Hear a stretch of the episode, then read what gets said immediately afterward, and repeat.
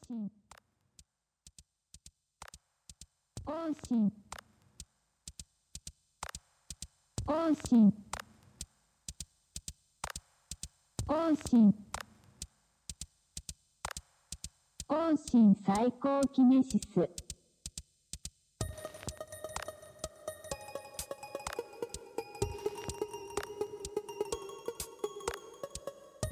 方針サイコキネシス、ワモーズと書店員のポッドキャストです。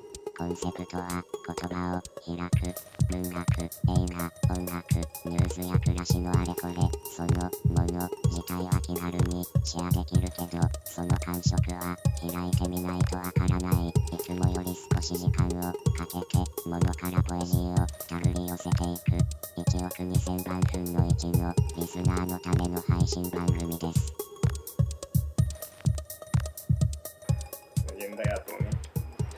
ジンバさんに現代アートを聞こうスペシャル勉強夏休み。特別企画。大人の自由研究。現代アートの棚もあるしね。現代アートジンバさんは現代アートをやってる人なの？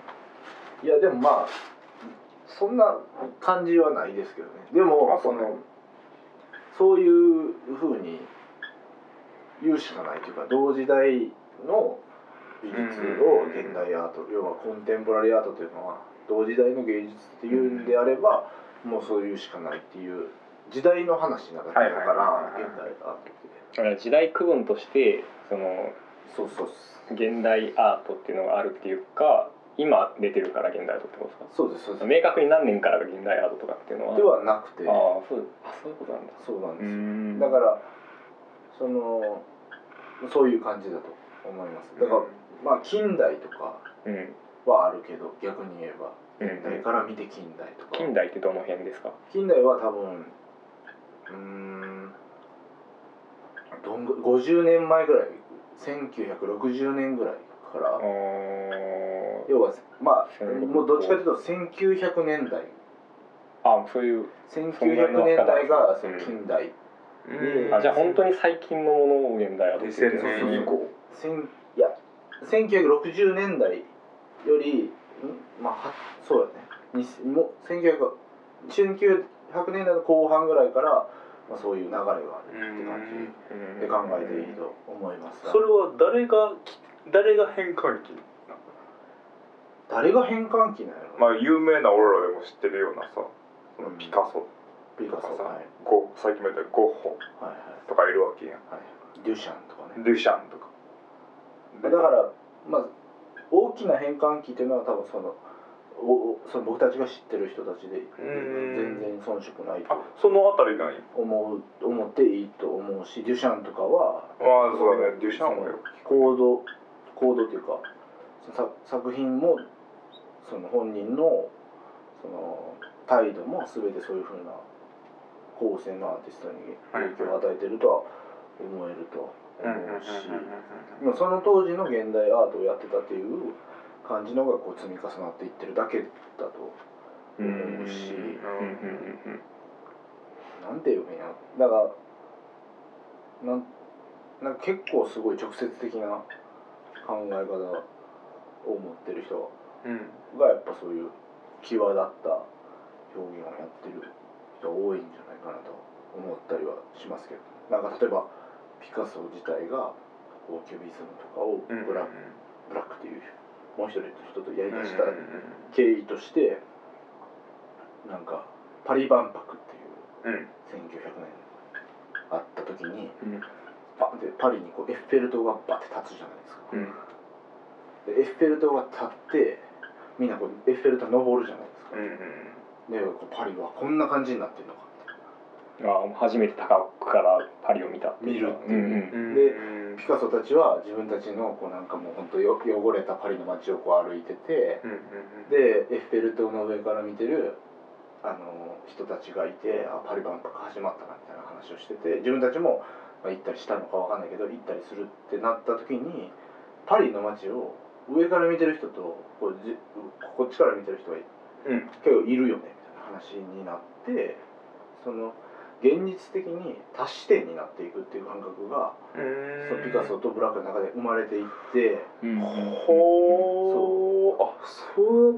そうそうそうそう、そ俺たちが描いてる現実を描かなければ画家はその使命を果たしたことにならないって思った時にそれを絵に落とし込むっていう。そういうことなんですよね。だからうん。こっちから見たやつとこっちから見たやつを描いてやっていくっていうのがそのうわそうパリ万博とかからのこうなんていうか蓄積で生まれていったりはしたらしいんだけれど、うん。なかなかそれがそのそのなんていうかそ,、まあ、その考え方としてはすごくあの面白いけどまあ変な絵やから受け入れられることは少なくてすぐ当時もすすぐなんていうかこうどうしようみたいな。うん。なったりはしたみたいやけどやっぱ後々になってそういうのがこう次のステップになっていくっていうのはあったりとかしたりとか。なるほどね。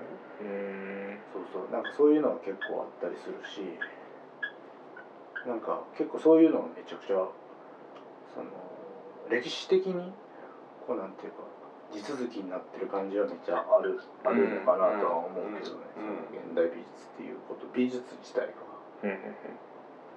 うん。で僕は多分結構そのいすごく偏ったメディアをそのペインティングでのそのそれの中でもすごく偏ったメディアうんではあるから、なるほどうん現代アートっていうものはもう別にその海外に限らへんもん全てが現代アートなそうですそうです。なんでも。写真とか OK うんオッケーなんか最近パソコンがあそうそうそう。なメディアアート的ないやなんかねパソコン自体がなオークションにかけられる。うん。そうあれめっちゃおもろかっめあのなんていうかささいもう中国人がうん。パソコンを出出品した美術作品としてそれどういうことかどういうものかというとあのそのコンピュータウイルスあるじゃないですか。ありますね。その全てのコンピュータウイルスに感染したパソコン。それが2億ぐらいで多分お売れ作品美術作品として。た全てで 最強がつまるだからそれをそれをこうつないでしまったらもうバッて広まる状態。だからそれはもうその状態でとどめとくしかないっていうものになった瞬間にそれはもう美術作品としてのうん。の価値しかないだろうっていう。あーあーそういうことか。まあまあっていうかまあそうそういうふうな目的として作ってるんだけど、うん。その T ウイルスみたいな。すごいってすごいやばいやつ。オブジェなんですよ。すごいオブジェ。あうんそうか。でもそう説明を聞くとそうなのか。うん。うん。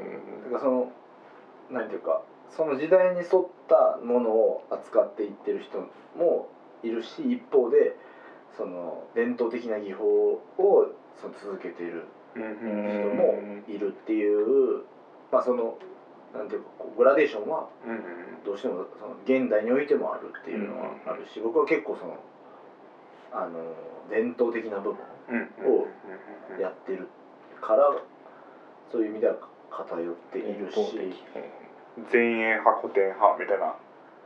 まあもうあるしもうん、大きく分けてやっぱりそのクラシックとテクノみたいな感じ、ん。それを全部音楽っていうのと一緒。はいはいはいはいはいで僕は結構そのクラシカルな部分の文脈が強い、ペインティングっていうのは、はいうんうんうんうん。それゆえにその変なやつがいっぱいいるっていうかあの、うん。要は独自のなんかその社会とあんまりコネクトするっていう方針ではなくて、なんかその多分自己表現というかそうですね。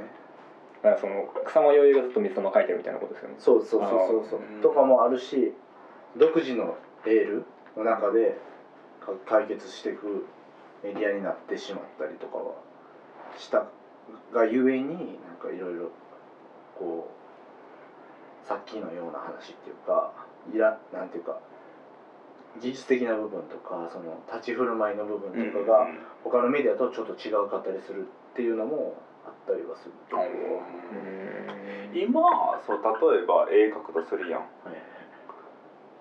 で現代アートというものに属されへんものはあんの？いやうんそれはもうないんじゃない？ないないと思うと。どんなものであってもうんそれを額縁に入れたりうん。クリアボック透明のボックスに入れたりして人前に出してしまうともう現代アートっていうものになるっていう認識。まあ、まああると思うししまあでも正確にはないとも言えるっていうか、そのなんていうかまあなんていうかまあまあなんていうの？なんかいろいろあるっていうことやと思う、うん。なんかめそのビビビジュアルっていうもの自体で制限されることはないけど心情とかモチベーションの問題でだいぶ違うことは結構ああったりする。それはやっぱビジュアルアートの問題って結構そのそれをどういうふうにどこに置くかっていうのが結構なんかもう秒単位で決めちゃうからみんなが、3秒ぐらいで何書いてるか分かるじゃない。リンゴやなって。うんうんうんそれ線やな。そうそう。そ うそれが結構大きくてこうあイラストやなってその人が言ったらそれはイラストになるはいはいはいはい。感じが結構。でもそれがあアニメを使った現代アートやなって言言われてしまったそういうふうに見えてしまうというか、ビジュアルアートのなんていうか魔法みたいな言語との関係性があって多分それをなんかこうそそのそのそのクオリティの差異がないうん。のが今やってるのはうん。思うけどねプロジェクションマッピングとかもなん。か、いもうそうやし、うん。でもそれをデザインの枠なん。ていうかこううん、その土地でやればそうなるっていうかそれはすごく難しいラインじゃあ陶器作ってあのそう現代アート展出せばそれはもう現代アートなんやな。そうそうそう。あしまあそのその神秘性があればっていう大大前提クオリティとかそういうの話になってくるけどでもそんなそんななんていうかその縛りがないのはないんじゃないかなと思うし、うん。そのすごいだから さっきも言ってたけどその技術的な部分で測れる部分はもうほぼない、うーん。うん今ってその心情的な部分でも。要はそうそうやっていろいろこう紆余曲折なんかもうすごくクラシカルに描写力を高めてうん。宗教性を高めたのが例えば1800年年代までの芸術のあり方で急にそのクールブっていう人が女性器をポコって書いてうん「種の起源」っていう書いたりうん。で要はそこからそのなんていうかこう要はな何を書いてもいい。つまり、うん。宗教性とか政治性がなくてもいいし古典的な文脈もなくてもいいし自分の友達のあの葬式を書いてもいい。うんうんうんってなっていくんですよその。自分の友達のアトリエを書いてもいい。今日食べたご飯を書いてもいい。女性器を書いてもいい。書いてもいい。うん。でそれで書いていくんだけど当然その当時はあのなんていうか理解されない、うん。その体制的にはじゃあどうするかっつったらその美術館の横に自分の家を建ててうん。自分の家で自分の作品を見せていく。要は自主企画うん。が生まれていく、はあはあはあそれがどんどん派生していってあそのじその大きなキャピタルみたいなものと対立するような自由芸術みたいなのがどんどん生まれていったりとか。ギャラリーとかそうそうそう。いう流れそうそうそうそう。施設ギャラリーとかになっていったりとか、うん。その要はオルタナティブの認識意識が生まれていったりとか。なるほどなしていくのもその辺からなんですよ。そういう戦略やったんや。ややしそまあそれが近代って言われるっていう意味でもある。歴史ですね。そうでそこからすごいその派生していって表現が多様化していって今に至るっていうのはめっちゃあるし。さっきの女性器でもそうだけどさなんか結構さ現代アートってさエロいものが多いやん。多い。あれなんで？なうーん。なんでなんていうのも変な疑問かもしれんけど。うん。なんか現代アートっていうことではなくてあのアート自体。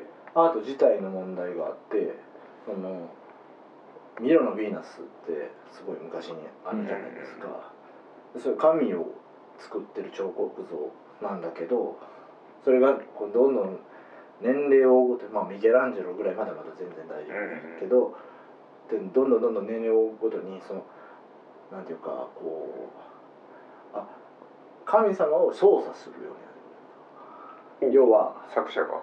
いやそうあのもうバロックってことなんだけど人人間と同じ形をしてたらおかしいじゃないという完璧を求めていきはいはいはいはいはいはい。完璧な人体像が神の姿であるっていうことからその神の姿は完璧な人体像ではなくてもっと歪んだ像であるっていうふうになんとなくこう理想像っていうのがこうどんどん変わっていくのがこうあるんですよ、うん。ルネサンス期うんうんうんでそうなった時に新古典主義ってもう一回リバイバルが来るはいはいはい完璧な女性像そうなった時にはもうほぼエロ本状態で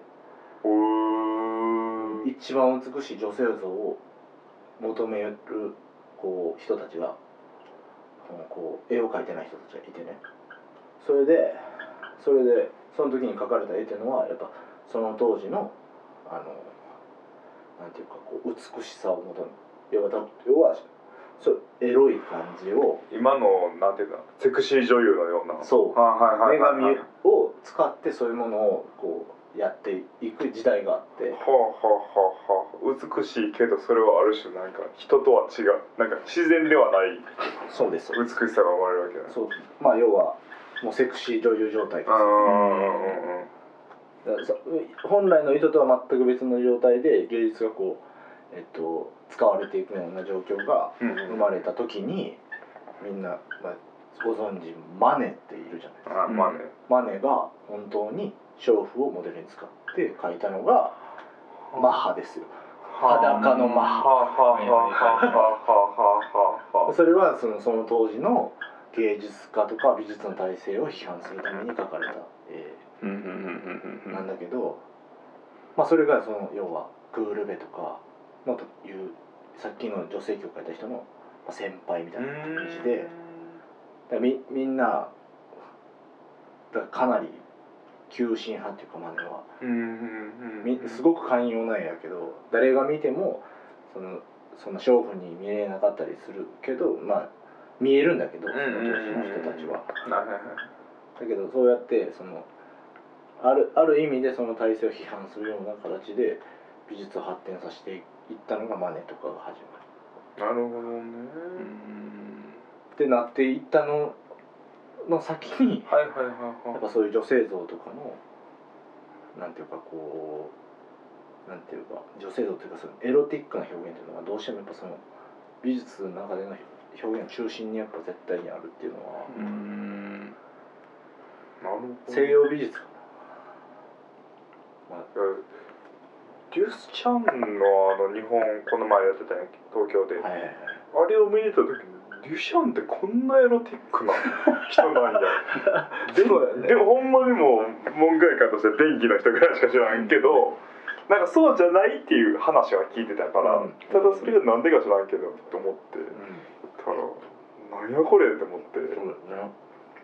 なんかやっぱりそういう表現ってすごいやっぱり歴史的な部分なるほど、であの人のその遺作がさあの豚の皮で作った、はいあれも言うたら女性器やん。そうですね。なんかやっぱそれは文脈もうもう多分おそらくそれはそうだと思うんだけどね。やっぱそのクールベとほぼ同じ構造をとってて。うーん。そやんな。そやんな。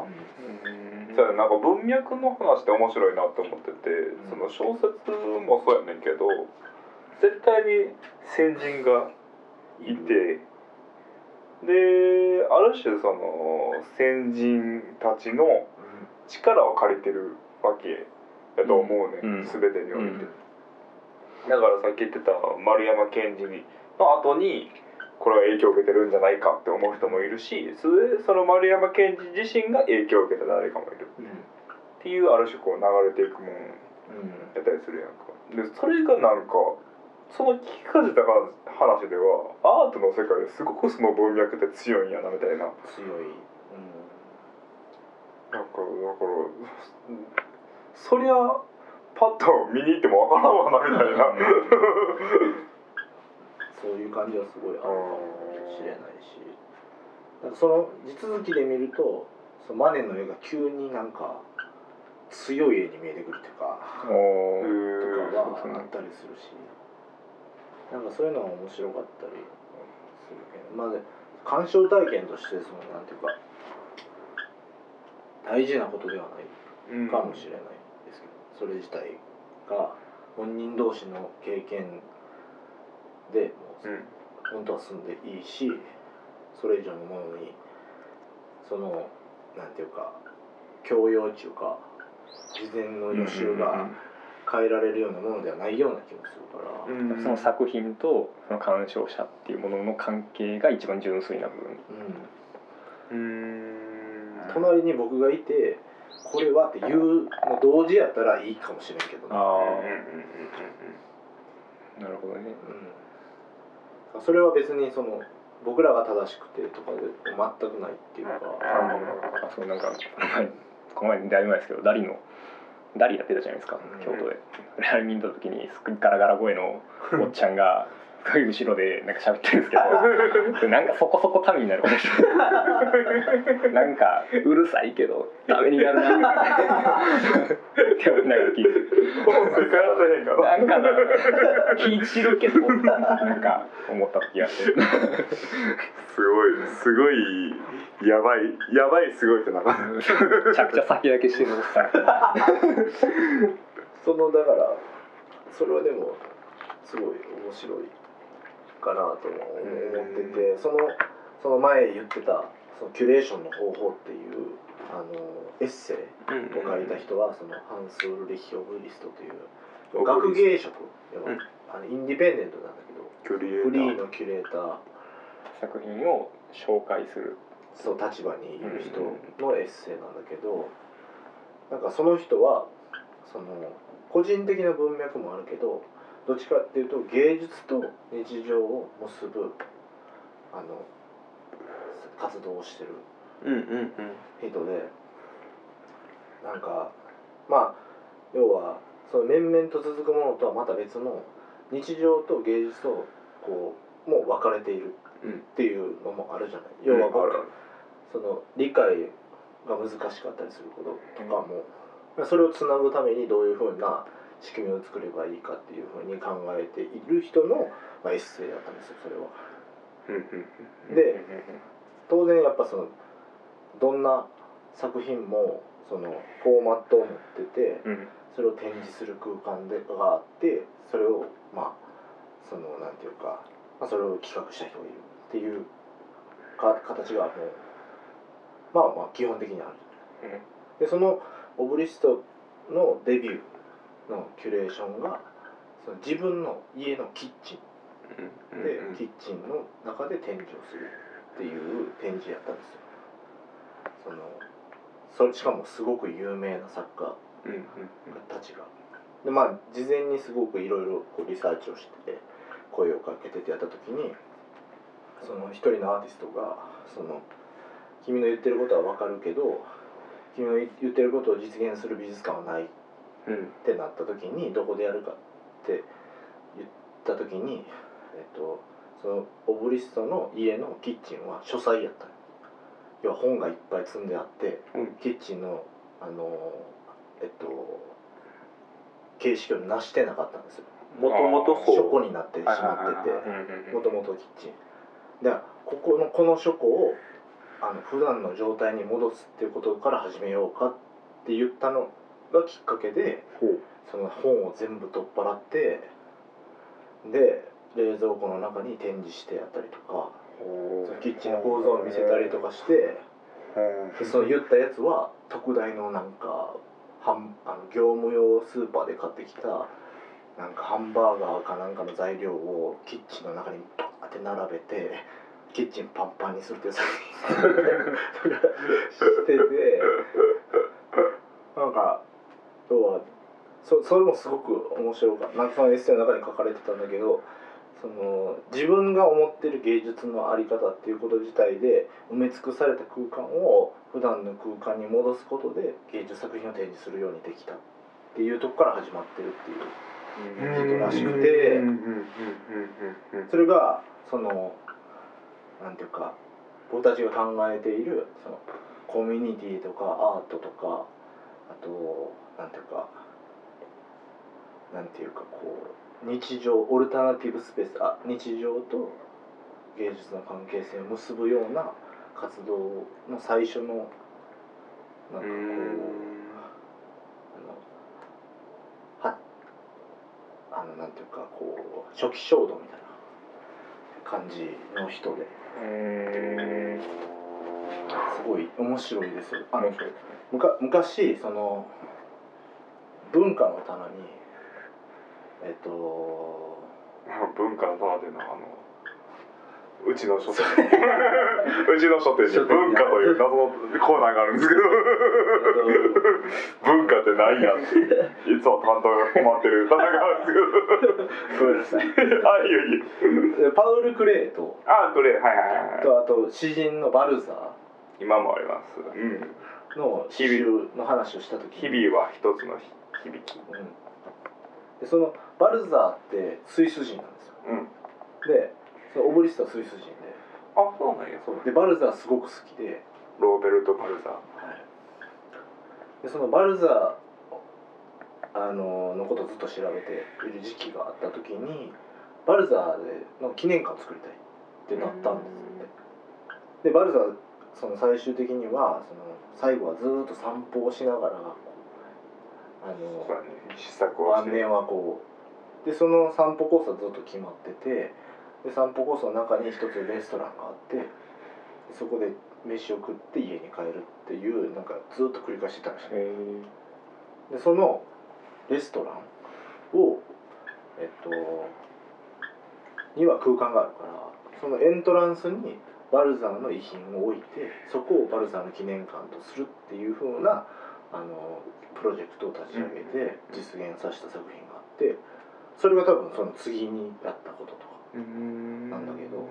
だから必ずしもそのアーティストを、えっと、インストールするとか搬入するとかじゃなくて既存の詩人とかに着目して、あのその人がどういう空間に置いたら一番いいかとかどこに作品を置くのがいいかとかを考える仕事をしてる人で、そのバルザーって言うたら詩人やん。はいはいはいなんかその詩詩人の記念館をキュリエーターが作るってことも面白います。うん。うん、っていうか今でこそその日本で言ったら詩人でそういうことやってる人といえば最果てた日か、い。もしくは谷川俊太郎、はいはい。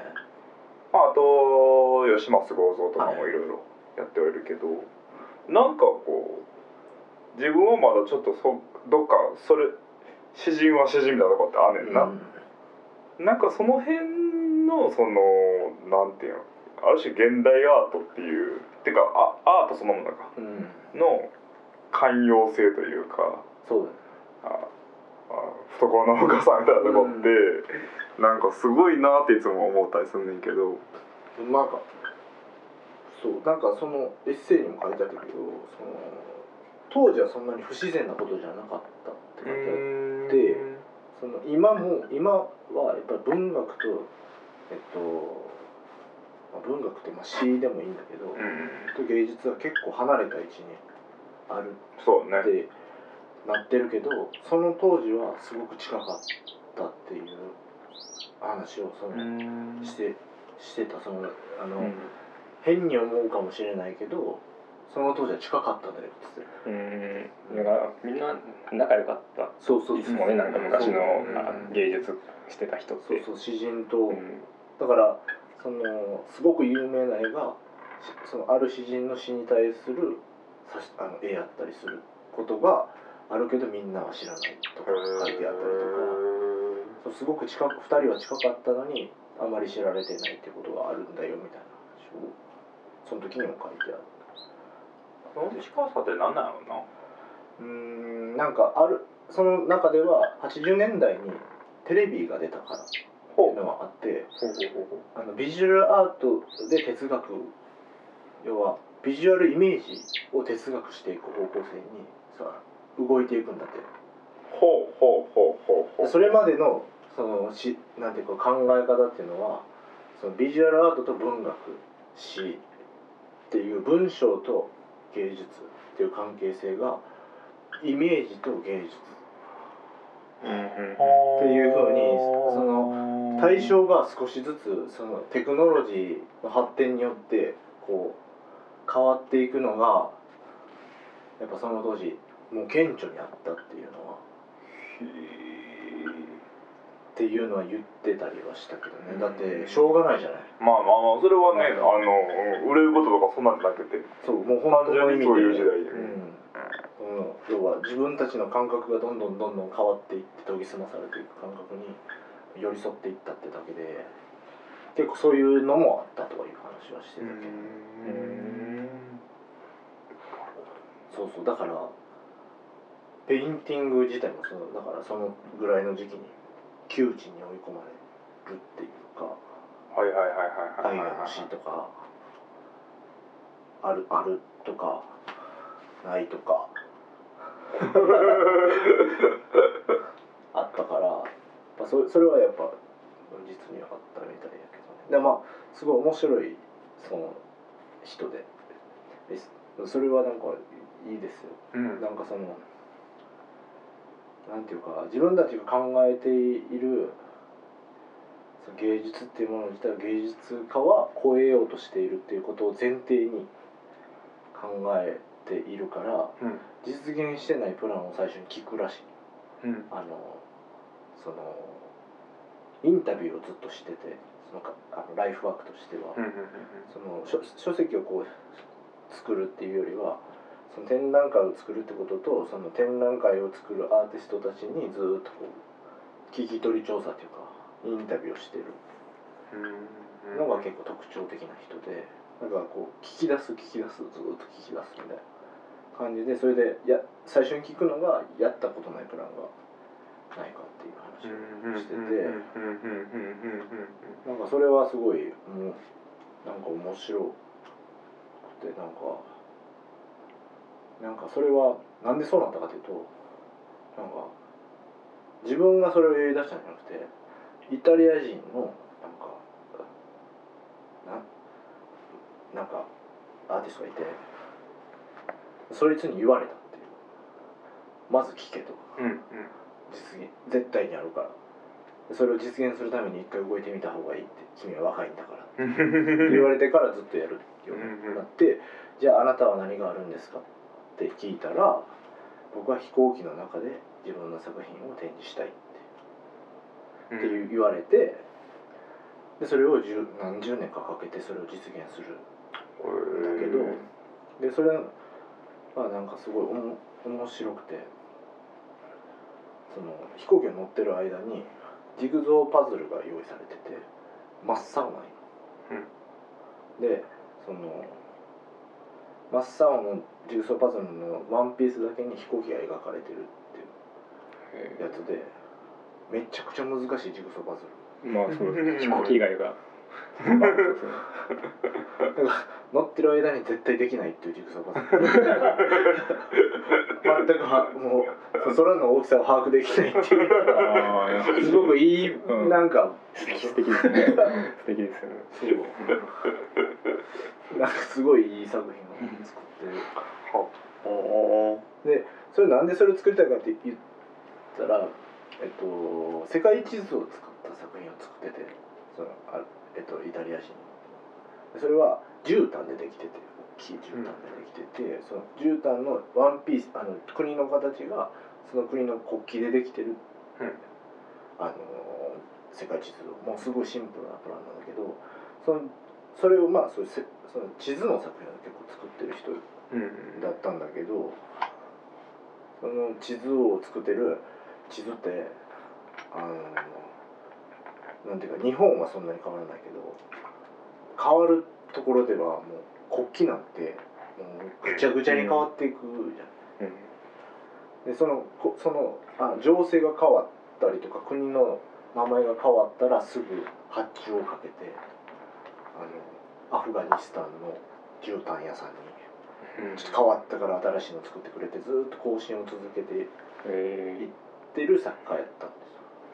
だからそのえっと止まってるんじゃなくてどん空をずーっと飛び続けてる作品が一つ僕は自分が欲しいんだっていう意味でなるほどその飛行機の中で展示したいっていう作品を作ったらしくてなんかそういう壮大なプランを実現するような若者でいてくれっていう。願いが込められてなんかそこからそういうなんかこうなんていうかアーティストとその生活空間をつなぐとか有名人と生活の空間をつなぐっていううんなんかアーティストななんかなっていったらしいんだけど。海外ではキュレーターっていうのの立ち位置っていうのはやっぱすごい強いっていうかうん。ていうかうん日本できはそれをし不勉強だけなんかもしれないけど俺が。うん。まあでもいたりもするけど、うんうんうん。なんていうかすごいそのなんか今のその生活空間をつなげるみたいなのの影響はもう日本にもやっぱりもうあれあもちろんあるしやっぱりその横浜トレーナーレとかうん。愛知トレーナーレとか瀬戸内とか。うんうんうんうん。もろにそういう影響を受けてるっていうか。うん。分かった分かった。あそうやな。そう。そういうことかトゲと。かそういうそうそうそうそうそう、うん全然そうなんですよ、そうやんな、うん。そういうことか。そうそうそうそう、なるほどね。全然なんかそうやって。でもそれとはまた全然違うクオリティではあるかもしれないけれども、なんていうかすごい面白い、うん。ううんん。うん、なんかさ、うん、感じなのかなで結構だから日本とも日本に来た時は結構建築のことを調べてでそのえっ、とあの磯崎新とか、はいはいはい。そのなんていうかこうメタボリズム建築の一本を一冊作って、そのその当時の建築家たちのインタビューをずっと聞き取り調査したやつがあるっていうのを聞いたりはしたけど面白いな。そうなんかめちゃくちゃ面白い。その人。その人自体がすごくアーティスティックだし、うん。そうねそうね。それ自体が。うん。ね。なんか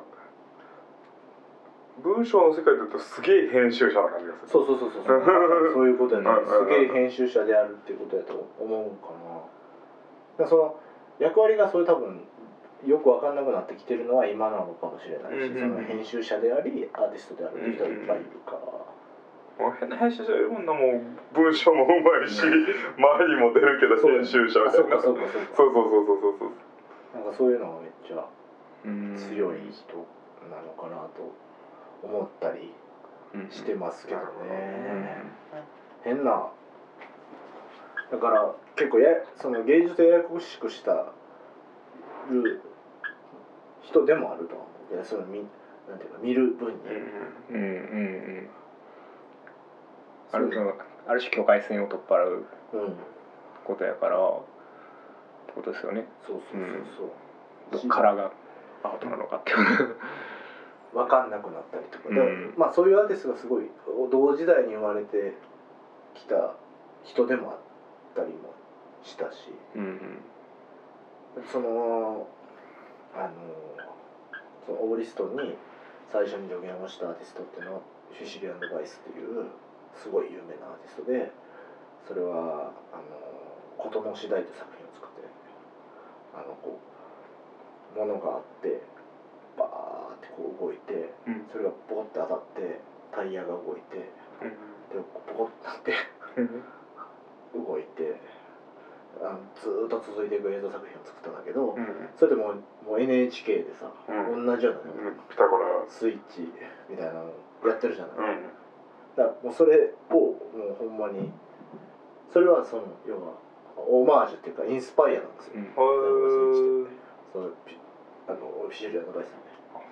そうそうそうそうフィシュリアンドバイスのことの次第っていうのはそう繋いでいくんだけど編集もされてて実際失敗も何回も繰り返してて奇跡の一回みたいなはいはい。うん。感じなんだけどその横でえお二人がこうやって悩んで NGC みたいなのをずっと流してた。り しててなんかすごいいい作品なんだけど、まあ、その人がスイス人ででオブリストもスイス人でで2人でどうしようかみたいな話を2人というか3人かうん。言ってたアーティストで、まあ、そういうアーティストがいたからっていうのはかなり大きいと思うけどね。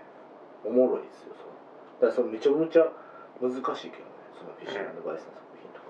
なんかその現代アートってさやっぱここまである種の説明を聞いて楽しむものなうーん。楽しむっていうのも変なかもしれないけどまあ楽しんでるからなんかもしれないけど。うん。なんかそこのなんかさなんかまあこれもじゃあ何が世間一般なんかって話だけどうん。サイみたいなのすごいやん。はいはいい。やそうね。それを抜きで楽しめない人がすごく稀有っていうことなんですよね多分。うんああそそう僕もそういうふうなことやと思う、うん。思ったりも。やっぱじゃあもうある種その説明を聞くというよりも勉強して楽しむものみたいな。うーん。っていうのもああるし、まあ、そうでもないと思思いたいけどね、うんうんうんそのなんていうかまあその現代アートと言われてるだけあって今現状でのそのなんていうか常識っていうかあのル、あの最先端っていうもの自体を見せようとする使命を持った人たちではあるからその最先端そうそうそう。の新しいもの。そうそうそう。だだとしたらそのなんていうか新しいものがみんなが見たいものではない必ずしもないというのはうん。結構言えてしまうかもだってなんだこれみたいなの多いでしょ。多いよ。そりゃそうやからっていう。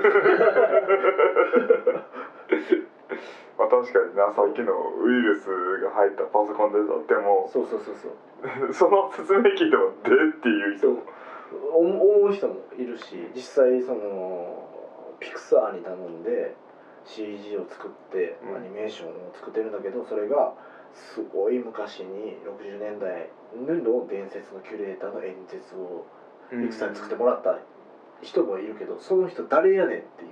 はいはいはいはいはいはいはいっていうのもあったり「トイ・ストーリー」じゃないから。あそうね。そうね。とか。そいつ誰やねんみたいな。とかもあったりするし。うん、実際だからなんか難しいそう。えっとそれは多分その芸術のさっき持っているそのなんていうかあのなんていうかマイナーな部分っていうか、うん。さっきも言ってたけどあの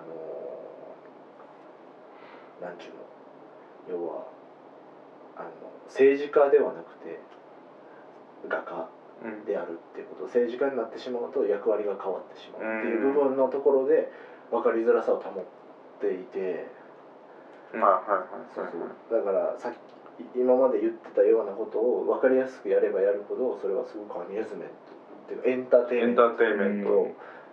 に回収されていくしむしろそれの方がいいと思ってる人が多多いしそれももうすごい確立されてるというしそれねまあ映画とかはうん。顕著で。それはでもそれの中でもいろんな議論がもうあるぐらい確立されてるから、そうそう積み上げが結構でかいくあるんですよ。多分。現代美術っていうのもある一つのフォーマットで映画とか。多分。まあなんていうか音楽とか。なんか多分そのエンタメとの差異っていうのをどう置くかっていうのでだいぶ変わってきてる。うん。するとは思うし。実際映画撮ってる人もめっちゃいるしそのアカデミー賞とか取ったうん。りしてると思う。よ確か、うん。えー、あ現代アーティストが。そうそうそうそう。映画撮って。へ確かね。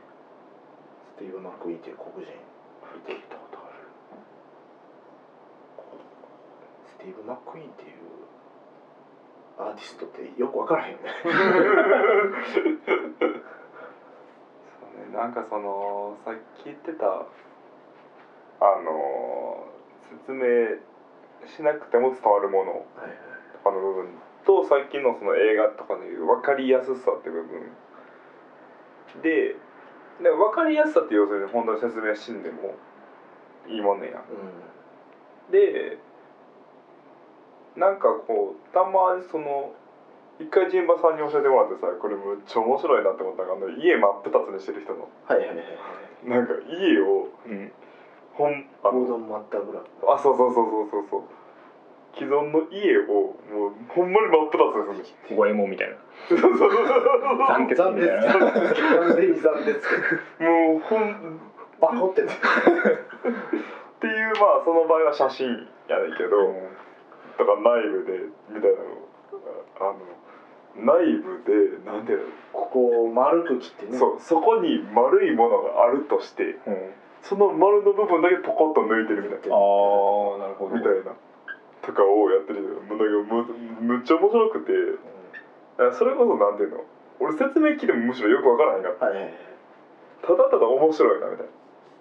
逆にね。そうそうそうそう。まあその派手さが好きっていうのもあんねんけどなんかそうなってきた時に説明しなくても伝わる面白さはい。がエンターテインメントじゃないものになった時にすごい公と公の関係になってくるのかなって思って、はいだからなんていうの現代アートが好きって言葉が変になってくるのかなみたいな、はいはい。そうだと例えばジンバさんの絵は俺は好き。はいはい。俺は好きじゃない。はいはい。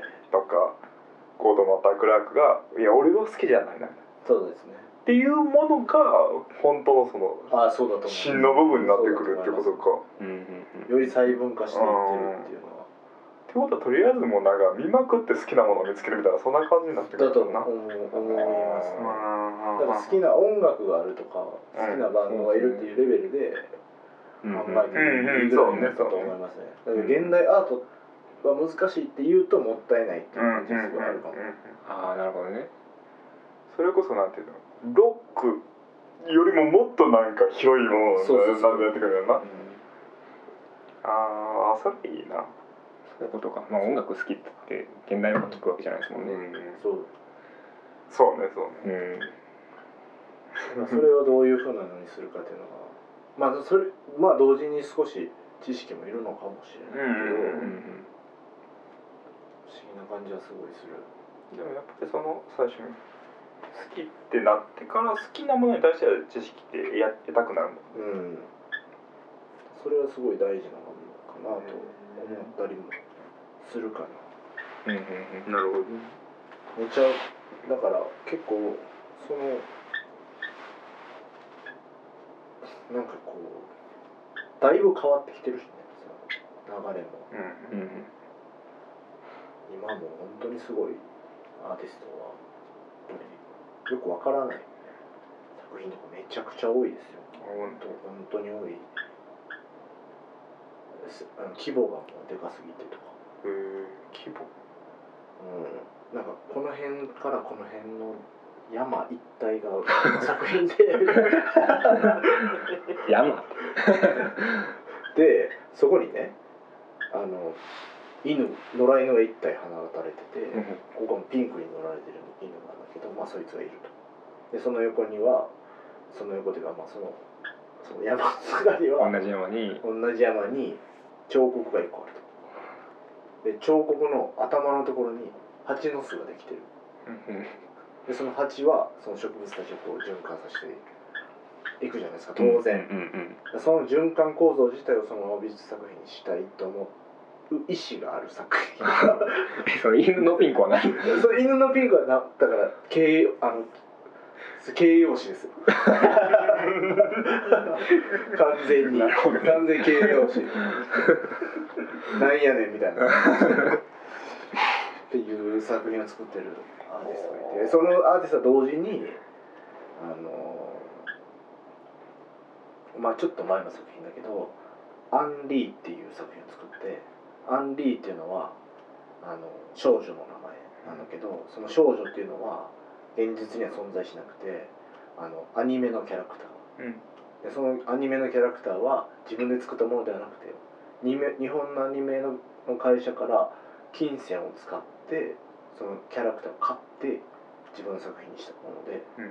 でその買ったキャラクターをアンリーとして使っているんだけれど今も。うんでそのそれはパブリックドメインになってて誰でも使っていいっていう。そのアンリーは誰でも使っていいよっていう作品。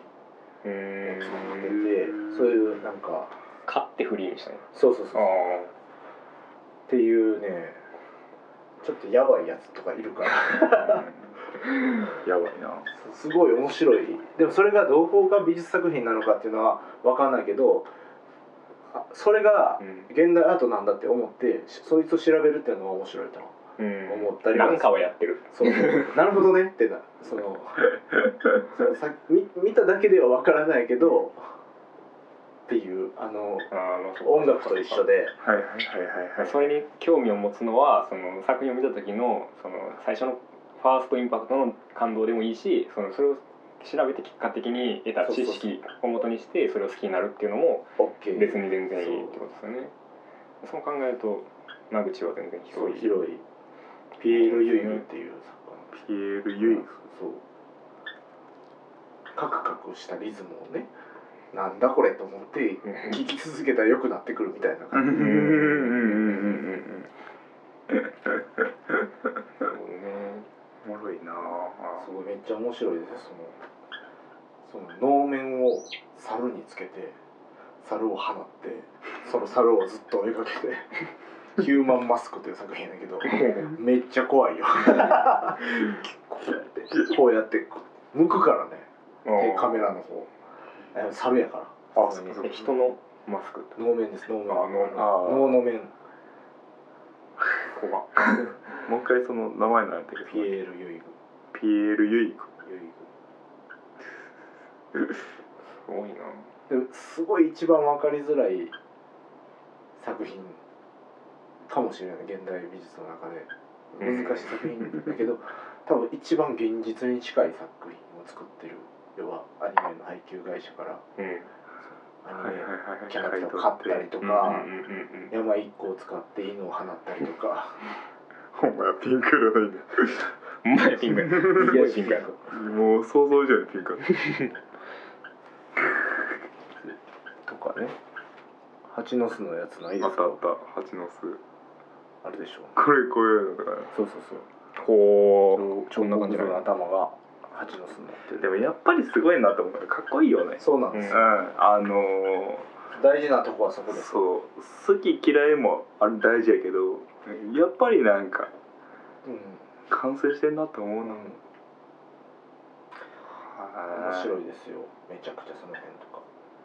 あのそういうアーティストが好きな日本人が一人コレクターでいてううん。ん石川コレクションっていうのがあってそれ展示もしたりするんだけど、うんうんその石川さんっていうのはアース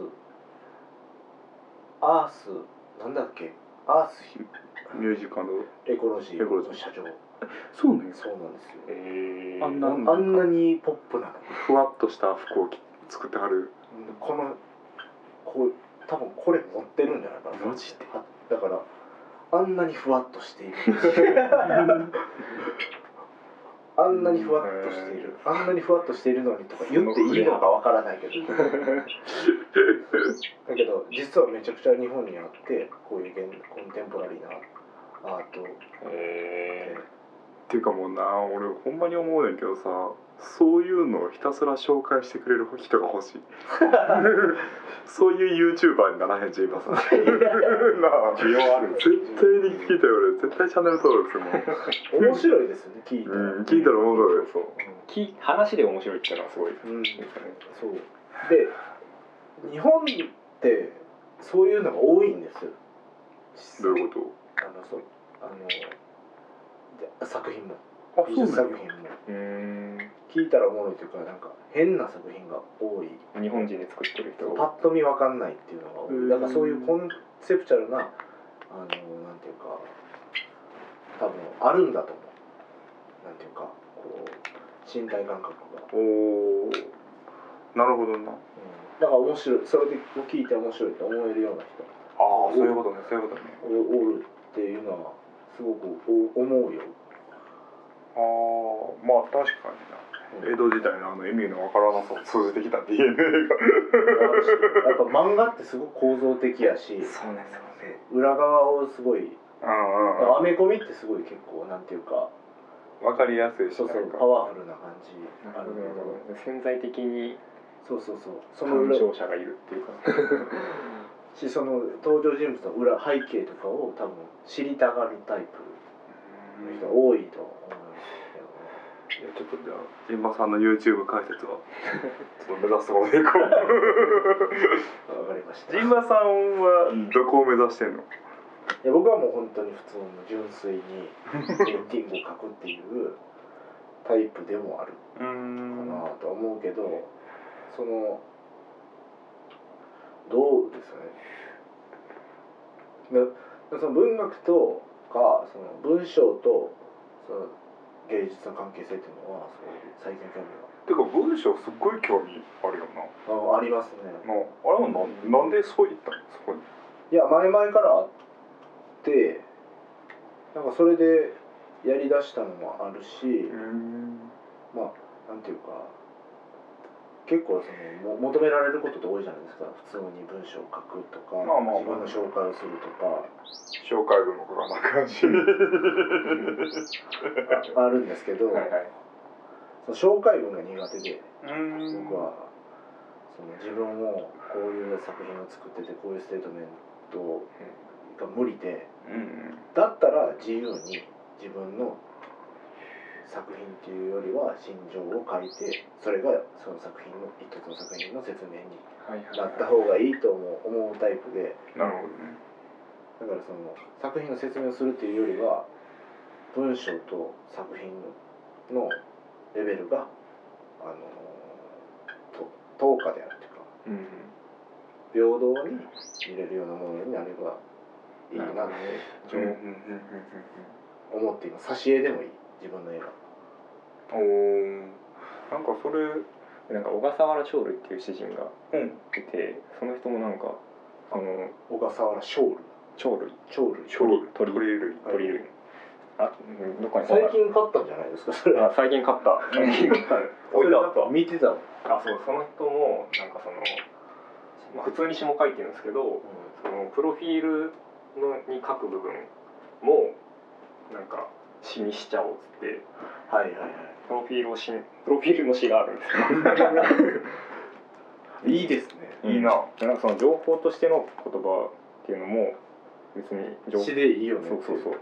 別にそれを詩にすることだってできるみたいな。そういうことですね。いやまさにそういうことです、うん。でそうまさにそうです。まあそのだから今だからそのそれができてるアーティストがいてうん。一人だけ。日本人でそれが宮城太小説書いてたはい。あさ彼はもう本当にすごい、うん。そのその小説がすごいっていうことではなくてその活動の幅広さっていうか、はいはいはいはい一貫性というそうやしうん。本来は写真の人なんですけど、うん写真を撮るのも撮るしそれをまあ見せることもあるけどうんうん。それこの前出たそのディスタントですよね、っていう小説があってそれはだから単に芸術家が小説を書いたっていうだけのものじゃない。ものです。そういうものそうそういうものなんですけど。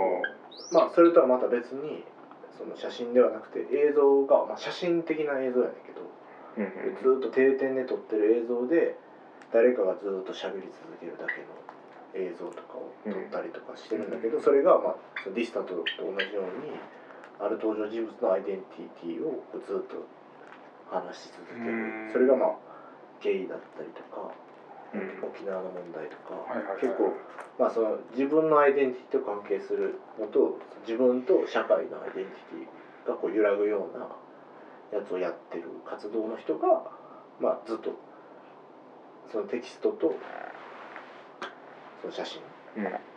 を扱ってる人だったんだけどそれが急に急にっていうかまあなんていうか満を持して小説を書いたっていうのがディスタントうーん。なるほどな。なんかそれはすごい僕は結構すごい楽しみな作家っていうかうんうんすごいんだよね。なんていうか活動の幅広さも。ギャラリーを自分で作ったりとかしてたし、はい。はいはいなんかトートータルですよね。なんか トータル。トータルって感じ。ユトレヒトってわかります？ある。ユトレヒトの人です。あそうなんや。書店員でもある。という。書店員なんですね東西の陣馬がいや東の宮城でしかない。西の陣馬西の陣馬ではない。でもなんかあの文章をさあの書いた展覧会見見見たけど、なんかあの文章面白かったなジンバさんの文章、うん、だからそのなんていうの前もなんかコマディとかに話かもしれんけどなんかそのなんで小説があるかって話。はい持論やで、はい。俺の持論やけどその普通のいわゆる一般の文章ってものがあり、はい。まあ、その一般の文章の中にもメールの文章、はい。えー謝罪文の文章はい。説明の文章っていうのがありそういういわゆる一般教養的な文章がある中でじゃあなんで小説があるんやろって考えた時にその小説でしか考えられへん言葉がが考えら小説の言葉を使わんと考えられへん思考がある。ある。ある。から小説は存在する。はい。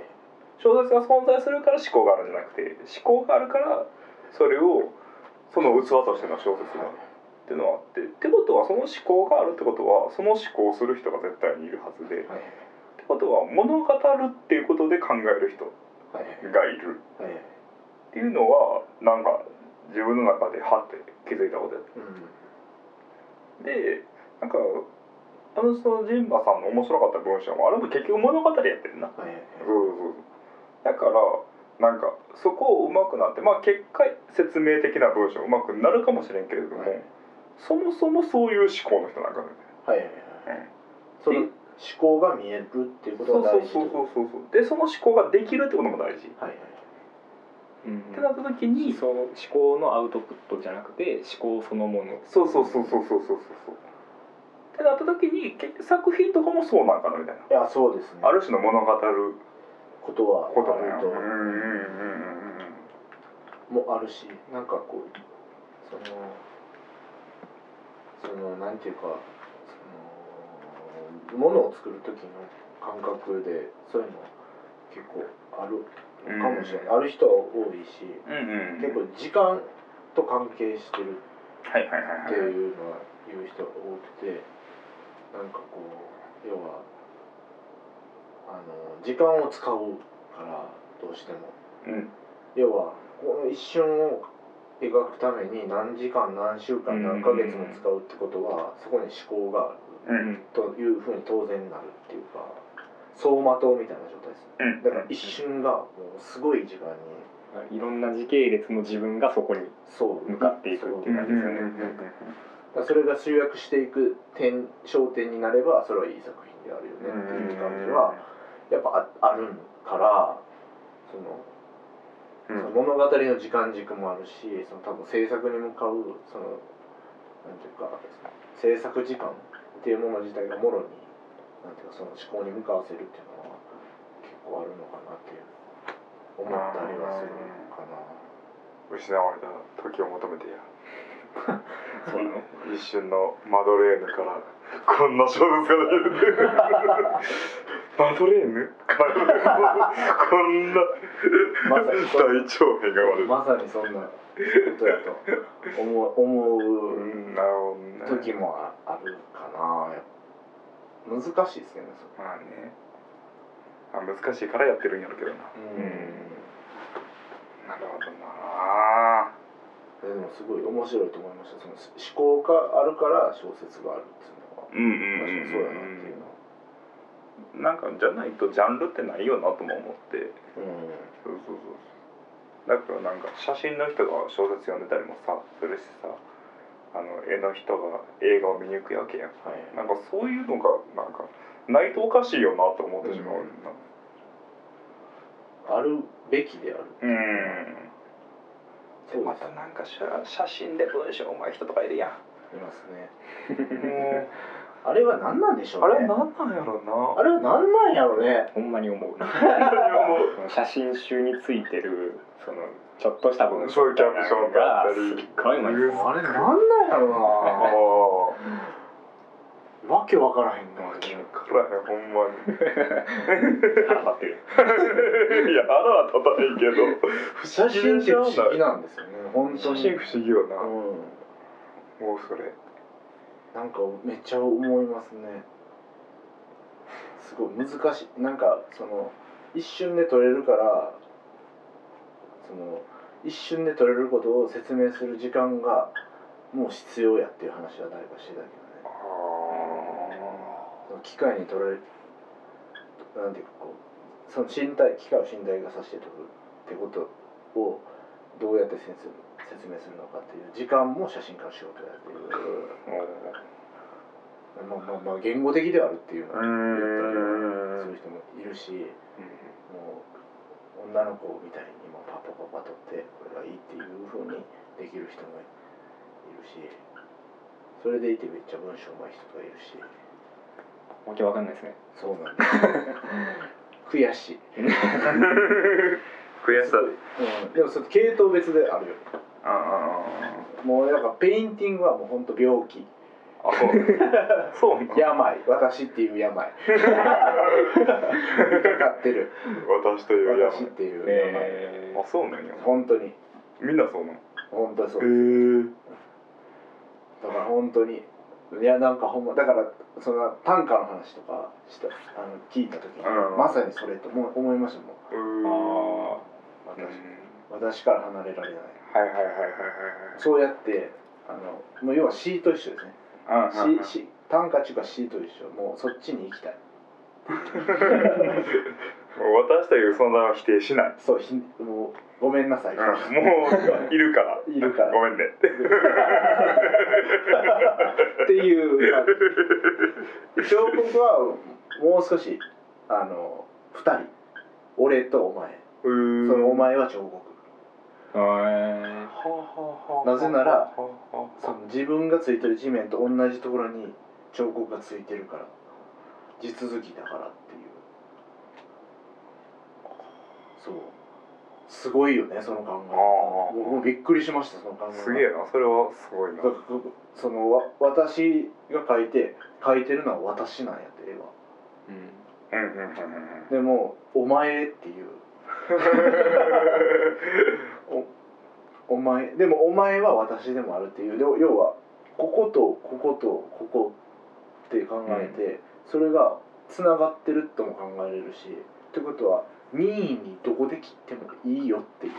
あっていうことでもある。なるほどね。ーすげえすげえ。彫刻はすごいんですよ。え彫ー刻の人喋ったことないな。彫刻はねめっちゃすごいよ。聞きたいなそれ。それでいてムキムキやし。そうなの？いやあもう作るから作るから。それおもろいな。めっちゃ面白いお話。しててなんかもうそうぜ全然違う感覚がある。だってほんまにその話するもん。自分で作ったものと自分の関係性っていうのはそうやってこうどこで切るかを考えるっていう。なんか今それでふと思ったけどむっちゃ太ってる小説家っておらへんな。確かに。そのうん多少太ってる人はいるけど、うん。なんかむっちゃでかい人とかってあんまり見たことない。確かに。海外でもパッと思いつかへん。へえ身体的なレベル結構みんなシュッとしてんねんな。へ死にそうに細い人とか。そうそうそうそう。細マッチョとかまあ今言いますけど。なんだろうな。うん。一箇所でずっととどまって手だけ動かせるとそうなんだかなそうなんかな。彫刻かもそれが不安でむっちゃ健康だったりす走り出した太ってるやつ多いな絵。描いてるやつ。あそうなんや。多い気がする不潔なやつが多い気がすまあ絵描きが言うならそうなんやろるだけどまあなんかもっと細分化したらしたらめっちゃいろいろいるよね。だけど小説書いてるやつも不潔なやつ どんだけ神のボスねみたいな。何やねんって神経。彫刻とかはすごくそういう感じだったりするしまあ版画とかもやっぱ全然違う。感覚としては全然違う。なんかその対談聞きたいな。面白いなんか。それできたら一緒いいよ。なあめっちゃ聞いてみたい。話にならないかもしれないですけどね。まあ。ね最初になチリチリなんか動き喧嘩になって終わりだそうだからそのねやっぱ身体的なメディアな分扱ってるものによって多分だ全然考え方が変わってしまうんじゃないかなと思うんだうん。よね。そうですね。ね。それはでもなんかインターフェースってやっぱ大事ですよね。うん。なんかツイッターでもそうなりますもんね。なるほどね。うん。ツイッターの140文字のたいになる、全然違う。確かにそれはそう。インターフェースって大事大事ですね。フォーマッフォーマットやな、トうん。楽しい。難しいよな本当に。なんかちゃんと話せてんのが心配ですよ大丈夫？まだ成長の余地はある。面白かったですよ。そんな感じかな。ううん、んまだちょっと聞きたいことはいっぱいあるけど。ひとまず。そうですね。夏休みの自由研究。は この辺りで。いや楽しかったです。いやありがとうございます。もう一回またジーマーさん来て、はい。とりあえず YouTube を解説して いろんなことをやり始めることからはいありがとうございます、はい更新最高キネシス更新最高キネシス更新最高キネシス